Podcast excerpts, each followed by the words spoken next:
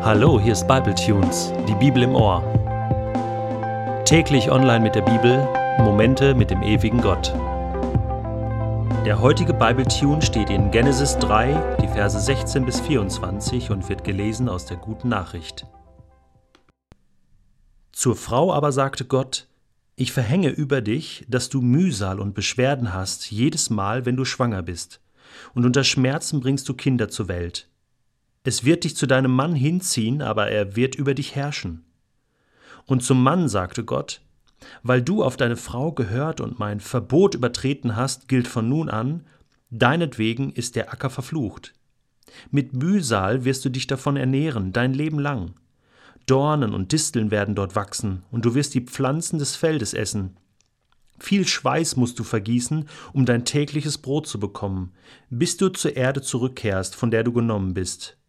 Ja, Staub bist du, und zu Staub musst du wieder werden.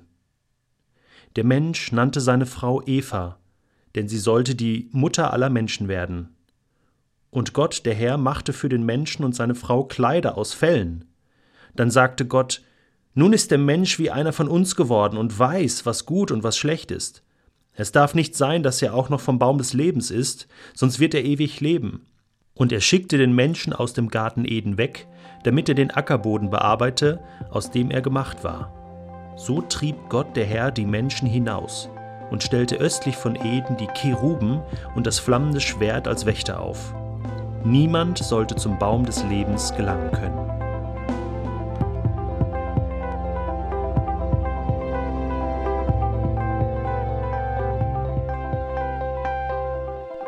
Aus Fehlern kann man ja bekanntlich sehr viel lernen und das ist auch gut so.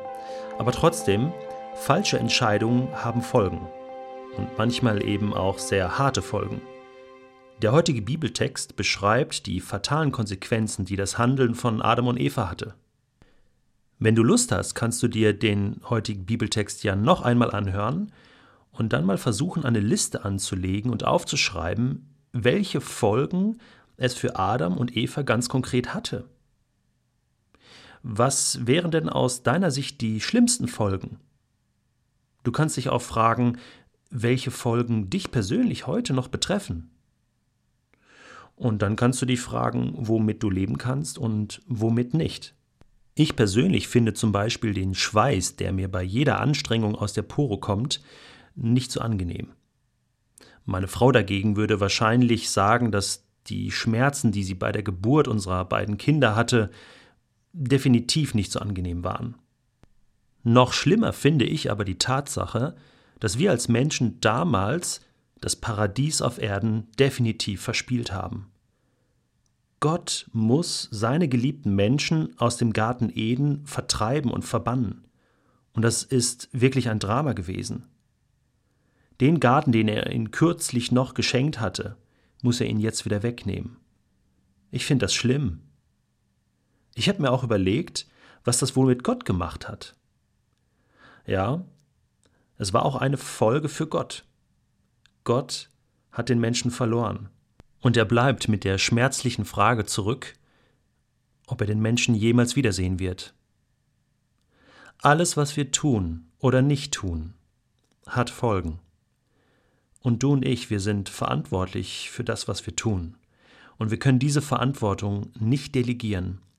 Das ist die Botschaft des heutigen Textes. Und die Frage ist, bist du bereit, für alles, was du tust, Verantwortung zu übernehmen? Bist du bereit, Verantwortung zu übernehmen, wenn du durch dein Handeln Beziehungen zerstörst? Wenn du durch das, was du tust, andere Menschen verletzt? Oder wenn du durch das, was du tust, dich selbst verletzt, dein eigenes Leben, indem du Sinnverlust erleidest oder Qualitätsverlust. Und vielleicht führt es sogar manchmal dazu, dass du die Gemeinschaft mit Gott verlierst. Und das wäre eine Katastrophe. Ein viel schöneres Bild ist es, wenn wir uns überlegen, was es bedeuten würde, wenn dein und mein Handeln dazu führen würde, dass das Paradies, die paradiesischen Zustände, die Gemeinschaft mit Gott wieder zurückkommen würde auf die Erde. Du kannst heute ein Stück Himmel erleben. wenn du wieder anfängst, Gott zu suchen, der nur ein Gebet weit entfernt ist. Wenn du wieder anfängst, deinen Nächsten, deinen Mitmenschen zu lieben, der nur eine helfende Tat weit entfernt ist. Und wenn du dich selbst annimmst und liebst, weil du weißt, dass Gott dich liebt.